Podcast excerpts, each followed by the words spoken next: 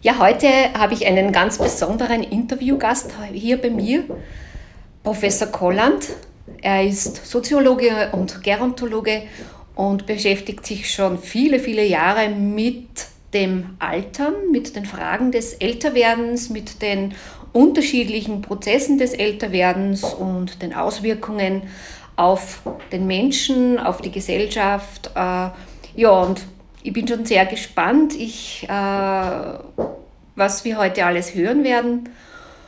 Und das, was mich sehr fasziniert, ist ein Ausspruch, den äh, ich einmal von Ihnen gehört habe, Herr Professor. Sie haben nämlich gesagt, äh, wir brauchen ein neues Drehbuch für das Altern.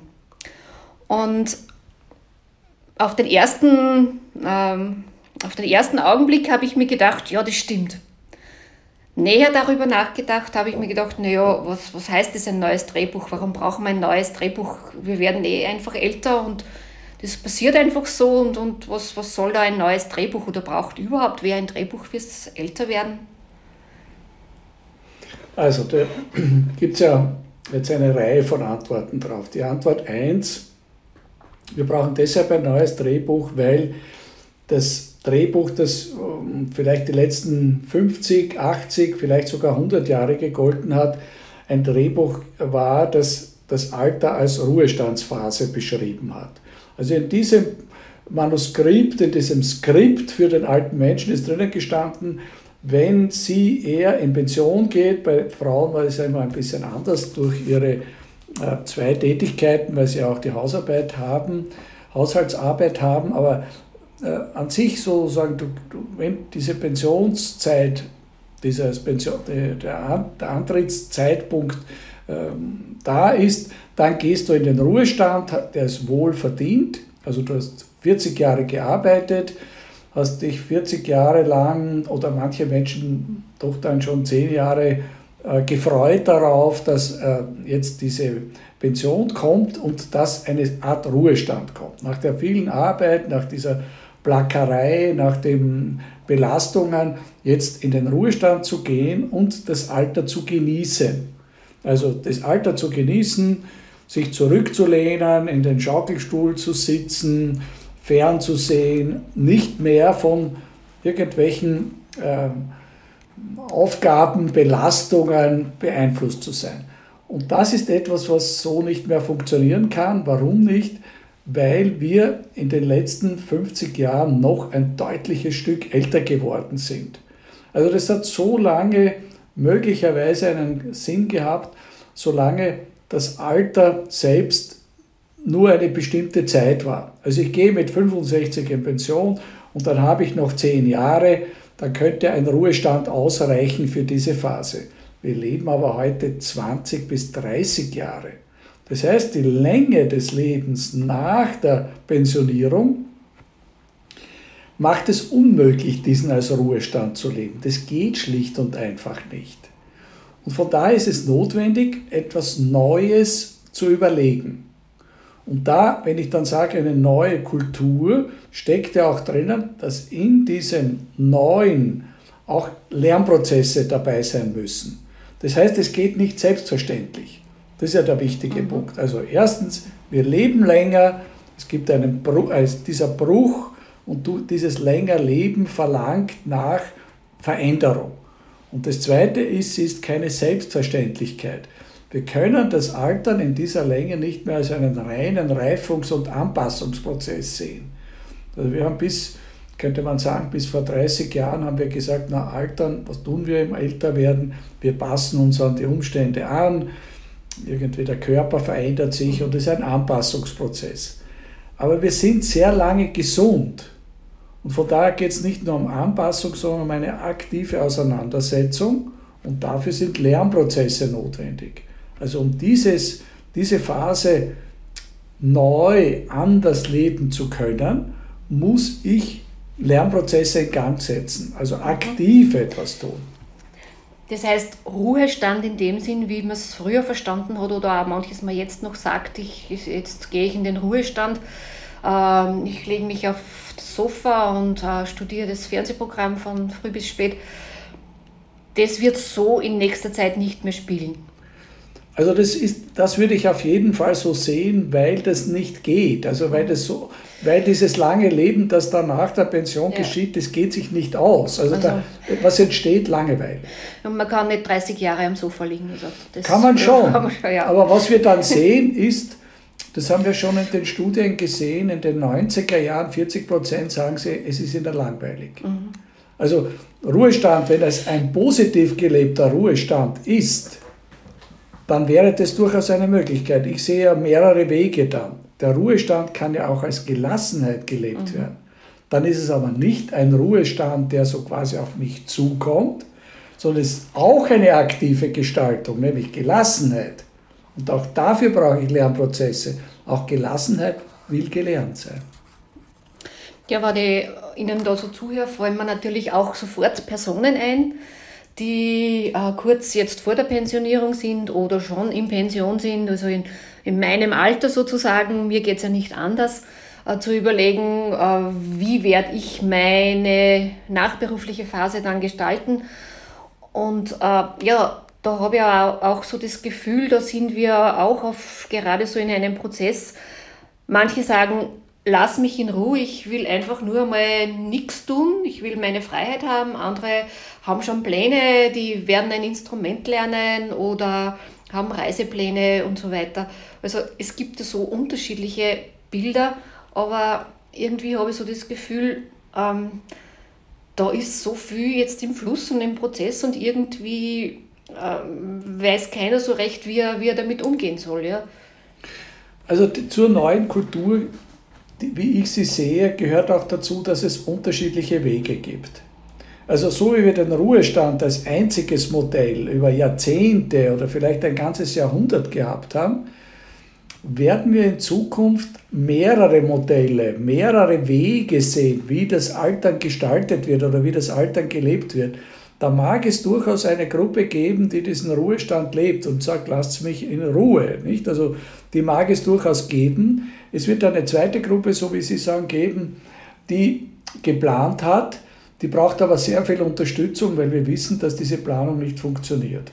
Also das ist eine, eines der, auch eine der, eines der Erkenntnisse, die wir aus der, aus der gerontologischen Forschung haben, aus der, der Altersforschung haben, dass die Pläne, die sich Menschen vor der Pensionierung machen, sehr selten halten. Also es halten Pläne, die in Richtung Reisen gehen, die halten ganz gut. Gartenarbeit hält ganz gut.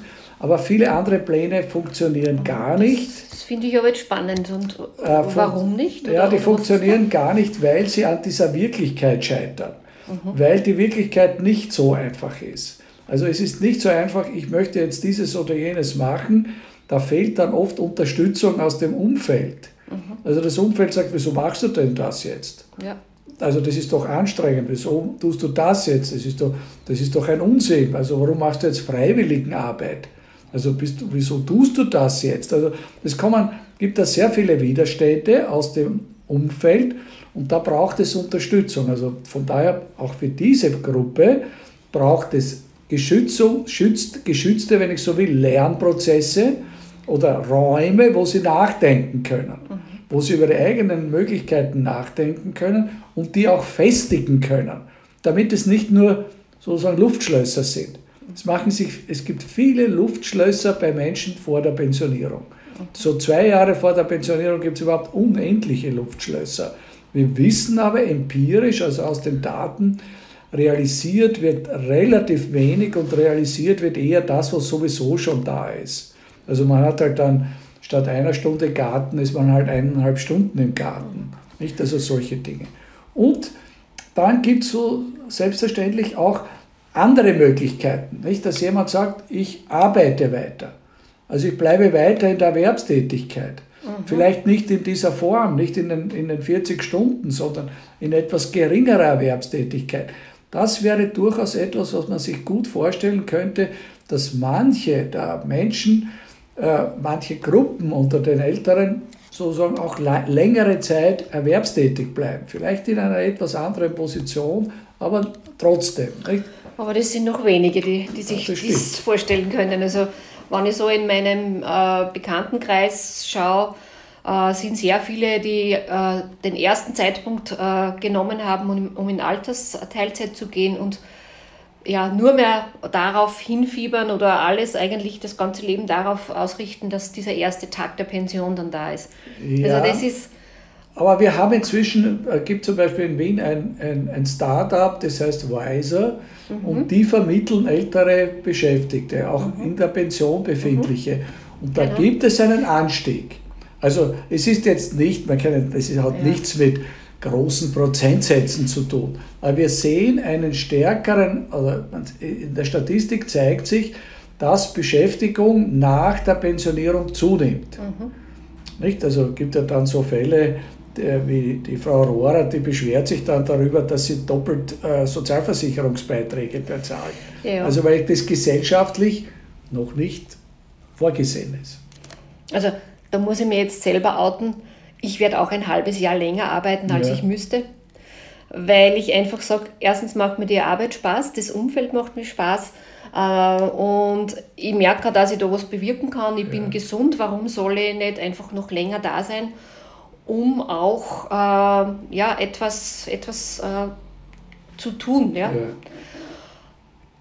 Ja, das ist... Äh, also die, es, die, das, das was so, wenn man so will, das neue Bild ist, dass nicht jeder von sich aus sagt, ich habe nur diesen Weg, sondern mhm. es gibt mehrere. Es sind mehrere Wege, die auch eine gewisse Unsicherheit aufweisen. Und deshalb braucht es gesellschaftliche Unterstützung, braucht es Bildungseinrichtungen, braucht es Kultureinrichtungen, braucht es sozusagen ein Umfeld, dass das auch, dass das sozusagen von, der, von, der, von den Organisationen her unterstützt, weil das unmittelbare Umfeld ist zum Teil hilfreich. Kinder sind zum Teil sehr motivierend, etwas zu tun. Mhm. Also, wobei das manchmal in eine Richtung geht, die ich auch für problematisch finde. Also die, da sagen dann die Kinder und Enkelkinder zu ihrer Mutter oder ihren pensionierten äh, Eltern, jetzt sei doch aktiv. Das ist eine zu allgemeine, zu pauschale Aufforderung der kann man nicht Folge leisten. Das geht schlicht und einfach nicht. Also da, das ist immer das Individuum gefragt, der einzelne älter werdende Mensch für sich selbst den Weg zu finden und den Weg auch entsprechend zu suchen. Ja, und aktiv sein, aktiv sein kann man ja auf, auf vielfältige Weise. Aktiv kann man auch sein, wenn man, äh, also kenne ich auch, äh, dann jeden Tag im Kaffeehaus sitzt oder also, und das ist aber nicht diese Aktivität, denke die Sie jetzt meinen oder die ja ich meine oder auch die Kinder meinen. Ähm, aber Sie haben nur ein anderes Stichwort fallen lassen, Bildung. Ja. Und wir sind ja in der, befinden uns ja in derselben Akademie, also da geht es ja um äh, Bildung in der nachberuflichen Phase. Einerseits bilden wir die selber Trainerinnen aus, also den Basislehrgang, und da begegnen wir auch, mir auch immer wieder Teilnehmerinnen und Teilnehmer, die sagen, ich bin jetzt kurz vor der Pensionierung oder gerade schon in der Pension und ich bin auf der Suche nach etwas Sinnvollen. Äh, ich möchte etwas tun im, im freiwilligen Bereich, im Ehrenamt, ähm, wo ich sage, ja, das, das macht einen Sinn.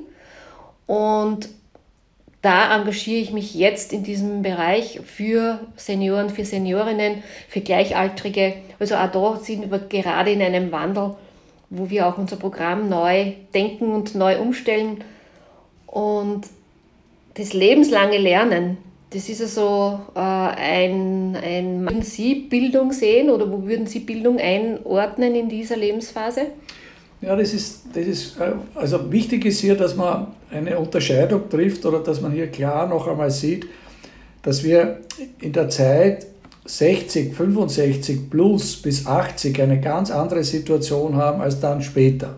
Mhm. Das heißt, dort, wo bisher Seniorenbildung angesetzt hat, war sehr, sehr oft dann noch, wie kann man Kompetenzen erhalten? Mhm. Also, dass sie nicht völlig abgebaut werden. Ja. Jetzt geht es um was anderes. Jetzt geht es um Kompetenz erkennen. Mhm. So, mich selbst zu erkennen, was kann ich denn überhaupt? Wo sind denn überhaupt meine Fähigkeiten? Weil durch die Erwerbstätigkeit, durch auch eine, die Familienorientierung sind wir so quasi in der Mitte des Lebens werden wir immer stromlinienförmiger. Also wir orientieren uns auf bestimmte Dinge, wir fokussieren uns auf bestimmte Dinge und verlieren manches. was wir in der Kindheit, in der Jugend, im frühen Erwachsenenalter als Hobbys gehabt haben oder als, als mm, Interessen gehabt haben. Und da gibt es die Möglichkeit, im Alter, also nach der Pensionierung, diese sogenannte späte Freiheit ähm, in Anspruch zu nehmen und zu schauen, was, kann, was ist denn in mir drinnen, was schlummert denn in mir für ein sogenanntes Alterspotenzial. Mhm. Und da hat Bildung die Aufgabe, diese Kompetenzen sozusagen durch Begleitung zu suchen. Darum vertreten wir sehr stark den Bildungsberatungsansatz oder Bildungsbegleitungsansatz. Also es braucht eine viel stärker individualisierte oder auf das Individuum zugeschnittenen Zugang. Also das geht nicht über ein Kurssystem. Also ich kann nicht einen Kurs lernen, wo sind meine Fähigkeiten, was brauche ich für meine Orientierung. Die brauche ich dann, wenn ich schon die Orientierung habe. Aber Bildung hat in dieser, in dieser Übergangsphase, geht es um Orientierungswissen. Das ist in der, in der Erwachsenenbildung ja nicht unbekannt. Mhm. Das ist ja sozusagen in der ganzen Bildungsberatungswelt sehr bekannt. Ich sehe das als eine wichtige Aufgabe im lebenslangen Lernen in dieser fünften, sechsten Lebensdekade. Ja, das ist jetzt so aus Sicht der Organisation, der Bildungsorganisation, ja. aber was, was würden Sie äh, den Jungpensionisten, Pensionistinnen sagen, warum es notwendig oder sinnvoll ist? Ja, die, die Auseinandersetzung mit sich, mit einem selber ist, ja. Wie ich schon vorher gesagt habe, Punkt 1 ist, wir leben sehr lange. Und das Alter muss inzwischen gelernt werden. Das Alter geht nicht von selber. Die Veränderungen, die wir hier erleben, die verlangen, dass ich mich proaktiv damit auseinandersetze. Das ist der technologische Wandel. Das ist der Wandel in den Lebensformen. Der Partner rennt mir davon, wenn ich mich nicht, wenn ich mich nicht verändere. Ganz sicher. Kann das nur jedem ein Stammbuch schreiben, zu glauben, dass der Partner bei Ihnen bleibt. Wenn Sie nicht aktiv etwas tun, dann werden Sie sich aber täuschen. Und also da ist sehr viel in diesen Lernprozessen auch eine sozusagen Vorbereitung, eine Auseinandersetzung mit diesen Veränderungen, die es hier gibt, die kann ich nicht auf mich zukommen lassen, dann stehe ich vor einem Scherbenhaufen. Also das, da gibt es gute Gründe, sich damit zu befassen. Man macht ja das auch in der Jugend, dass man lernt, weil man weiß, aha, da kommen andere Dinge auf mich zu. Da hat es halt, halt primär die Orientierung auf Erwerbstätigkeit. Jetzt geht es um die Gestaltung des Lebens selber. Es geht nicht um die Erwerbstätigkeit vielleicht auch ein Stück. Manche wollen irgendwas noch dazulernen, was weiß ich, hobeln oder, oder irgendwas basteln, da gibt es ja auch durchaus. Aber es geht um das Leben selber. Das steht stärker im Fokus. Das braucht, wir reden ja jetzt hauptsächlich über diesen Übergang. Das brauche ich in diesem Übergang. Das mhm. sind fünf bis zehn Jahre. Die, die sind wichtig Sie müssen, wenn sie genutzt werden, dann sind die auch sozusagen wichtig für die spätere Zeit. Wenn ich das da nicht mache, dann laufe ich immer hinter mir her. Mhm. Ja, das klingt spannend. Ähm, jetzt habe ich noch so eine abschließende Frage. Ich weiß, Sie sind ja noch berufstätig äh, und noch sehr, sehr engagiert, auch wissenschaftlich sehr sehr tätig, aber wie, wie stellen Sie sich Ihren, diese Zeit vor? Ja, irgendwann kommt ja auch dieser Zeitpunkt, wo es mehr oder vielleicht mehr in diese ähm, ja, nachberufliche Phase geht oder, oder weiß nicht, wie man das bei Ihnen ja, das, bezeichnen naja, das kann. ist bei einem, bei einem Wissenschaftler ja. immer etwas schwierig. Nicht? Also da ja, ist ja unsere Tätigkeit, also unsere primäre Tätigkeit ist, äh, am gesellschaftlichen Leben und an den Dingen, die sich verändern, sich damit zu befassen, aktiv zu befassen. Das heißt, darüber zu lesen, sich damit auseinanderzusetzen, das ändert, ändert, sich ja, ändert ja sicher nicht. Das bleibt ja. Das zweite, eine zweite wichtige Tätigkeit, die unabhängig von der Erwerbstätigkeit ist, dass wir immer schreiben. Mhm. Dass sozusagen unsere Aufgabe ja immer wieder darin besteht, das, worüber wir nachdenken, das, womit wir uns auseinandersetzen, das dann auch letztendlich zu reflektieren und auch zu Papier zu bringen. Und das ist unabhängig von der Erwerbstätigkeit. Mhm. Also das kann schon sein, dass wenn man aus der Erwerbstätigkeit ausscheidet, dass solche Aufgaben geringer werden. Aber ich sehe das ja an den Kollegen, die um 10, 15 Jahre älter sind in der Wissenschaft. Also die sind für mich auch Role Models. Mhm. Also ich sehe das auch an denen, schau schon hin. Schau schon, was machen Kollegen, die jetzt 80 sind, was machen die jetzt? Mhm. Also was geschieht hier? Gibt es auch sehr unterschiedliche Wege. Aber gibt es auch für einen Professor Kolland äh, eine Denkmöglichkeit, dass man da etwas kürzer zu treten und vielleicht irgendwie ähm, etwas ganz anderes zu machen? Ich glaube nicht. Also theoretisch ist das. Das ist eine sehr theoretische Frage. ja, ich glaube, sehr theoretisch. Das ist eine sehr theoretische. Also ich, ich wollte schon natürlich denke ich darüber nach. Ja. Es ist nicht so, dass ich nicht darüber nachdenke. Das ist ja Teil meines Lebens, die Reflexion. Und in dieser Reflexion denke ich auch über mich selbst nach. Nicht? Und mhm. denke mir, wenn ich diese sozusagen Tätigkeiten, die in Institutionen stattfinden, nicht mehr habe, gibt's, ist dann auch eine Möglichkeit, ganz etwas anderes zu tun. Es gibt schon andere Dinge auch. Ich mein, mein Leben lang immer eine ehrenamtliche Tätigkeit, Freiwilligentätigkeit. Ich war ja immer in, in, in Entwicklungshilfe zusammenhängend tätig. Mhm. Nicht? Das hat mich mein ganzes Leben lang begleitet. Das ist etwas, was ich auch heute nebenbei mache. Es könnte schon sein, dass da das eine oder andere etwas mehr wird, nicht? sich etwas verändert und hier zunimmt. Das ist durchaus denkbar. Mhm. Aber ich kann mir aus der heutigen Sicht ist es nicht ganz vorstellbar. Mhm. Ich war ja zuerst schon versucht zu sagen, etwas Lustvolles zu machen, aber dann habe ich mir gedacht, das wäre jetzt wahrscheinlich äh, nicht die richtige Frage, weil ich weiß ja, dass für Sie Ihre Tätigkeit, dieses Forschen über das Alter, über, also im, im, im, über die Zusammenhänge des Lebens, ja sehr lustvoll ist. Ja, und es ist einfach lustvoll, wenn ich mit einem Beamten diskutiere und ihm verständlich machen kann, dass das Thema Alter ein wichtiges Thema ist und dass man dafür ein Auge haben soll und dass man dafür Geld hergibt. Wenn mir das gelingt, habe ich für die nächsten, das für die nächsten drei Wochen ein Glücksgefühl. Okay. Also das bereitet mir unglaubliche Lust. Das habe ich sozusagen, es ist möglich gewesen, so quasi jemanden für eine, für eine Sache zu gewinnen, wo das vorher nicht da war und das gelingt mir immer wieder oder bei Vorträgen Menschen anzusprechen, das gelingt schon und dieses, das ist ein unglaubliches Glücksgefühl. Also das erzeugt, also das, das ist ein derartiges Gegeninstrument gegen das Cortisol, also gegen sozusagen den an sich vorhandenen Stress. Mhm. Der ist ja da, wenn Sie in einer Organisation tätig sind und Sie haben Forschungsteams zu leiten, da gibt es immer wieder Stress. Die sind, das ist nicht immer angenehm, das stimmt. Mhm. Ja, und dass Sie äh, Teilnehmer oder Zuhörer, Zuhörerinnen äh, berühren können, das habe ich schon einige Male erlebt bei verschiedenen Veranstaltungen und das werden wir sicher innerhalb der Selber Akademie auch wieder mal erleben können.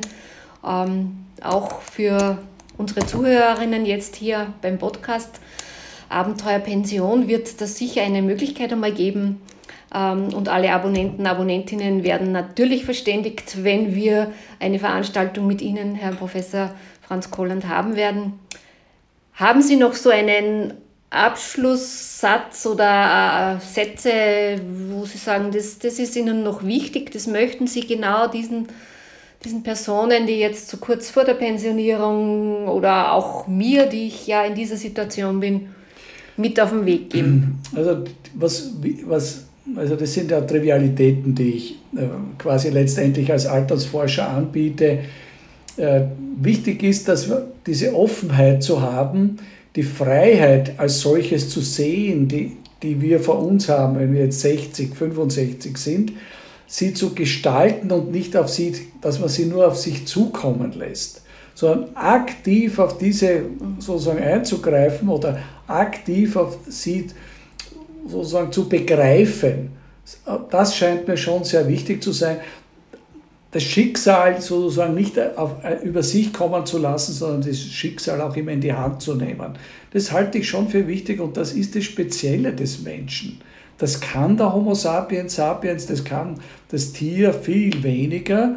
Und diese Räume, diese Handlungsspielräume, die wir als Menschen haben, die gilt es auch im Alter auszuschöpfen und auch zu nutzen. Ja, dann sage ich Dankeschön.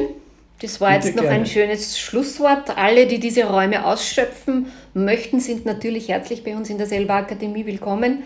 Da gibt es eine, an, eine große Anzahl an unterschiedlichsten Möglichkeiten, angefangen von äh, Selbstfindung bis eben konkreten Themen und Fragestellungen. Dankeschön und ich freue mich auf ein nächstes Treffen mit Ihnen. Bedanke mich bei Ihnen. Sie hörten 60 Na und? Der Podcast mit Maria Hofstadler. Mehr Infos finden Sie unter www.selber-ooe.at.